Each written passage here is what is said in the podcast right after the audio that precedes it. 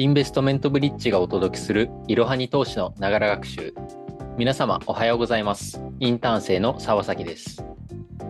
今週と来週の2回にわたって来年から始まる新 NISA についての解説をしていこうと思います。まず今週は新 NISA の概要や注意点、今の積立 NISA 口座やジュニア NISA 口座がどうなるのかについて解説していきます。そして来週はですね、新 NISA でどんな商品を買えばいいのかについてお話ししていきます。でまた、え現在、ポッドキャストではアンケートを行っております。ぜひ概要欄のリンクから、えー回答の協力をぜひお願いいたします。えー本日は天貝くんに来てもらっています。どうぞよろしくお願いします。よろしくお願いします。はい。ということで、まあ、来年から NISA 制度が新しくなるということなんですけど、まあ、新 NISA はまあ一体何が違うのか、どういうものなのかについて教えていただいてもいいですか？はい。ではまず、新 NISA の変更点みたいなところをいくつかお話していこうかなと思います。はい。お願いします。主な変更点としては4つほどあります。まず1つ目は、えー非課税期間が高級化した、高級化するというところですね。これまでの、まあ、積立 NISA や一般 NISA だと、まあ、これまで、えー積立 NISA だと、えー20年間、一般 NISA だと5年間というように、まあ、この期間のうちに売却すれば非課税ですよという、非課税期間というものが決まっていたんですけれども、はい。えーこれからは、まあ、その非課税期間が無制限で、まあ、さらに、まあ、ニ NISA 制度が使える期間っていうのも、まあ、今後、えーずっと使えるよという、まあ、高級化ということになりましたね。なので、まあ、これまでは、まあ、一般 NISA の場合は、えー買ってから5年したら、まあ、売らなきゃいけない。うん積立 NISA の場合も買ってから20年以内に売らないと、まあ、そのと、まあ、その投資の利益の方に、えー課税がされてしまうのですが、まあ、それが無期限になったことで、まあ、以前よりもよりこう長期的な資産形成ができるっていうのは今回、これからの新 NISA のメリットの一つ目かなと思います。そうですね。そうすると、まあ、聞いた話だと、もうずっといつ買っても、まあ、同じ、まあ、非非課税期間が高級化してるってことなので、まあ、管理の手間っていうのがかなり、まあ、薄くなると言いますか、ほぼなくなるっていう印象でいいんですかね。うん、まさにその通りですね。まあ、これまでは、積立 NISA の方は2042年までだったり、うん。そういったこう、NISA 制度の期間みたいなのが決まっていたんですけど、まあ、それがこう、その期間がなくなったのも非常にこう、いいですね。長期的に見ると。うんはい。ということで、まあ、2つ目のえー変更点としては、年間投資枠が、まあ、これまでと比べて拡充される、拡大されるというところですね。現在の、まあ、現行の NISA では、積立 NISA は40万円、まあ、一般 NISA の方は120万円というふうに年間投資枠が決まっていたんですけど、新 NISA では積立投資枠は120万円。で、これまで、えー一般 NISA とされてきた、これからは成長投資枠と呼ばれるのですが、そちらは年間240万円というふうに拡大された。これが、え2つ目の変更点になります。つまり、合計で360万円年間に投資できるっていうことですか？うん、まさにその通りですね。あ、それはすごいですね。まあ、積み立てのまあ9倍、一般でも3倍ということで、非常に枠が大きくなりましたね。しかもこれまでは、まあ一般 NISA と積立 NISA の併用はできなかったので、うん。最大でも、まあ、1年間に一般 NISA の120万円しかできなかったのが、新 NISA では積立 NISA と、えー一般 NISA の併用もできるので、まあこれまでその一般 NISA の120万円だったのが、えー積立投資枠とえー成長投資枠の計360万円と、まあ、3倍もの、まあ、投資枠が、えー設定されるということになります。まあ、全部使い切れるかちょっと わかんないですけど、でもありがたいですね。まあ、そうだね、確かに。年間360万円ってなったら結構な、まあ、負担になってくるから。でもまあ、使い切れるのはいつになるかちょっとわかんないですけどね。まあ、まあここは人に、うんまあ、ここは人それぞれで。まあ、余剰資金でしっかりやっていくっていう感じですね。はい。で、3つ目は、まあ、こちらの、えー投資枠にも、まあ、関わってくるんですが、はい。えー一生涯で使える最大投資枠というものも拡大されます。これまでは年間の投資額も決まっている上で、さらに、まあ、こう一生涯のうちに使える最大投資額というのが、積立 NISA だと800万円、一般 NISA だと600万円というふうに決まっていたんですが、非課税期間が伸びたことに伴って、最大で1800万円まで積立投資枠と成長投資枠で保有できるということになります。まあ、ここでの注意点ですが、成長投資枠の方は最大で1200万円しか持てないというところが、まあ、注意点ですね。ということは、積立投資枠だけで1800万円を埋めるっていうことも可能なんですか？うん、もちろんそれはできます。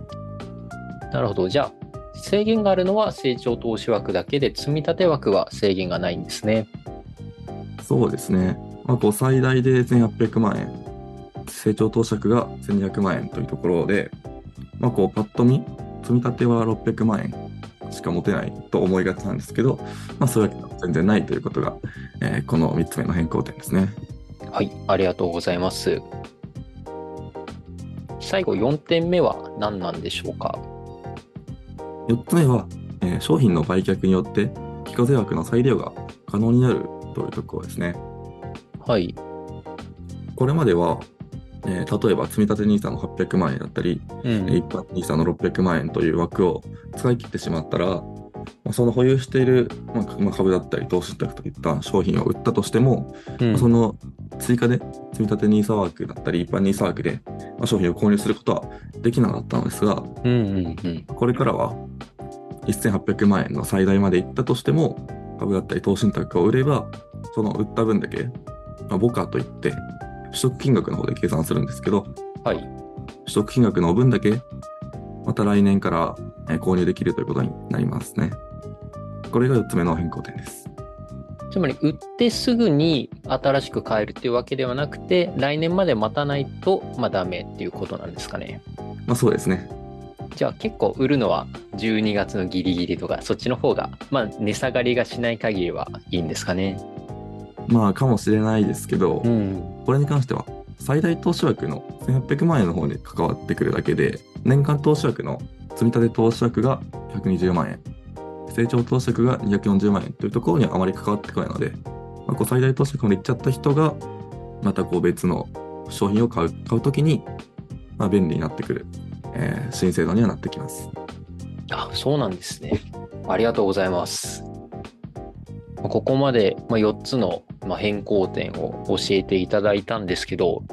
ちょっと気になる悩みっていうのが、まあ、僕とか僕の周りでもあるので、まあ、その辺の疑問をまあ解消していただきたいなと思います。でまず1つ目なんですけど、先ほどからずっと、えーある積立枠と成長投資枠、これってどんな違いがあるんですか？積立枠というのは、まあ、こう金融庁だったりが決めている、えー投資信託のみを買える枠になってます。うん。まあ、これは長期積立分散投資というのがテーマになっていて、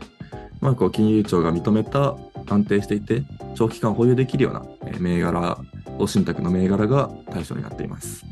そして成長投資枠というのは、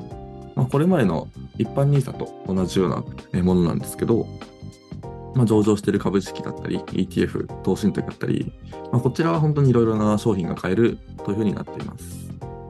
というふうに、まあ、こう投資対象となってくるまあ商品に違いがあるということですね。あ、そうだったんですね。ありがとうございます。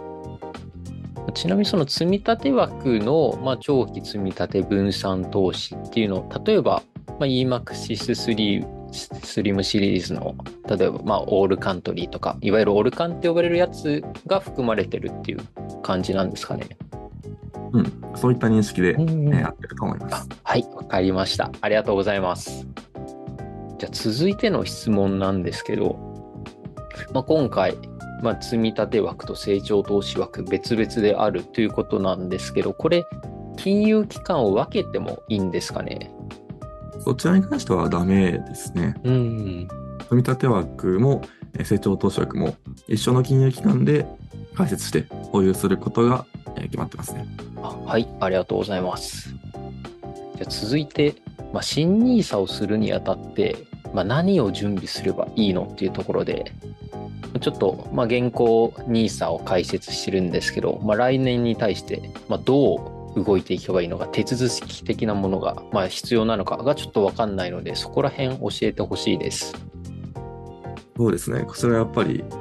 新しい制度が始まるということで、うんまあ、疑問を持たれる方も多いと思うんですけど、まあ、来年から始まる新 NISA の方では、まあ、新制度のその開始時に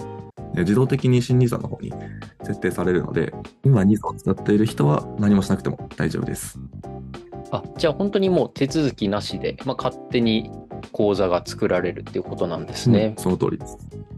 じゃあ、まあ、新しく口座が作られるわけなんですけど、今の現行の、まあ、一般 NISA とか、僕の場合ですと積立 NISA の口座っていうのはどうなっちゃうんですか？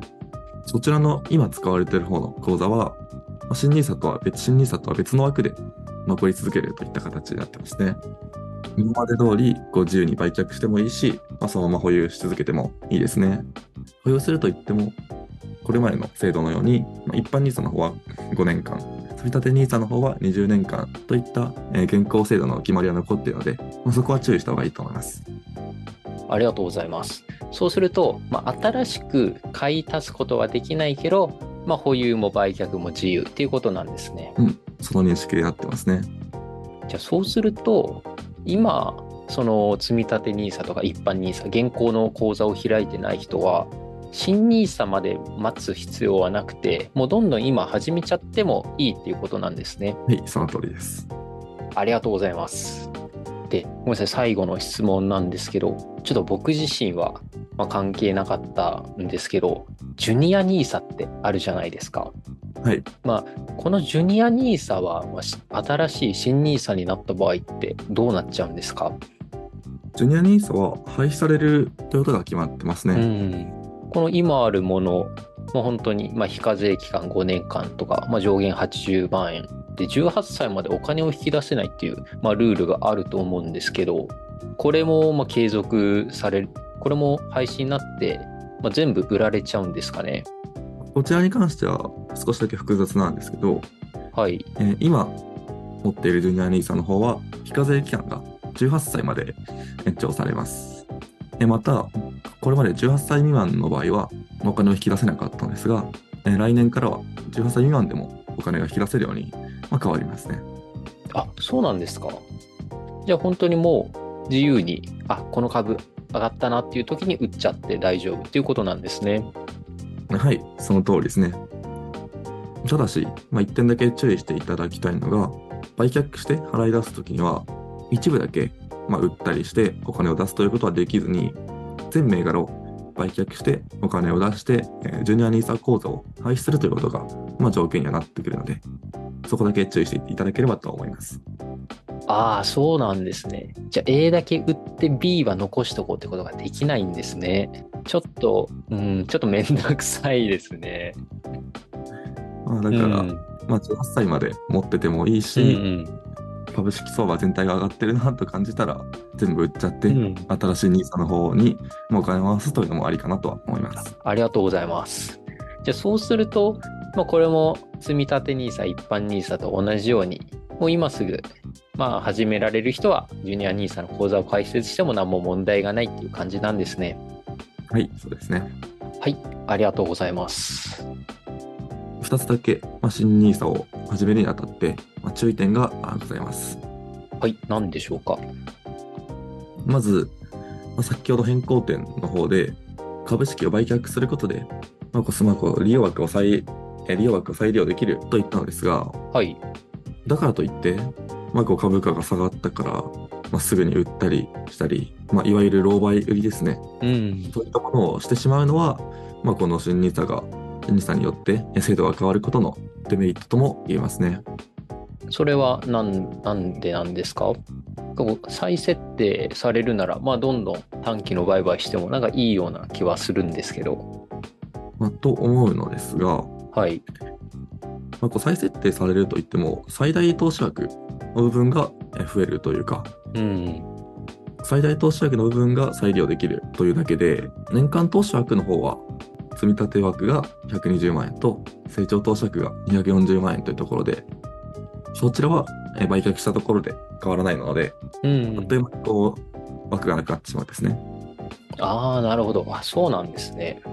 あ、ありがとうございます。二つ目は、成長投資枠では個別株が、まあ、買えるからといって、まあ、こう、無理して個別株を買う必要はないですね。ここはまあ今まで通りなのですが、まあ、成長投資枠がいっぱい使えて、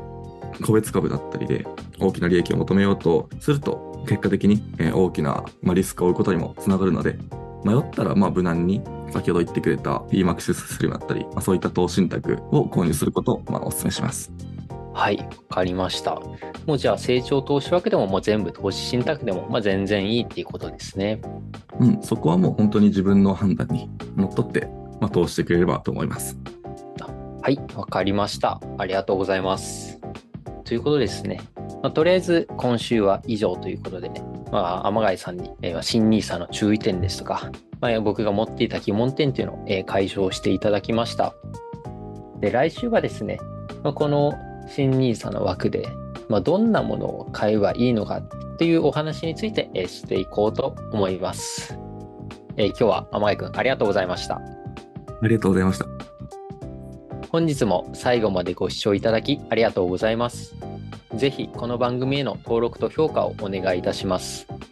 ポッドキャストのほか、公式 LINE アカウント、Twitter、Instagram、TikTok、Facebook と各種 SNS においても投稿しているので、ぜひフォローもよろしくお願いします。いろはに投資で検索してみてください。また、株式会社インベストメントブリッジは、個人投資家向けの IR 企業情報サイト、ブリッジサロンも運営しております。こちらも説明欄記載の URL よりぜひご覧ください。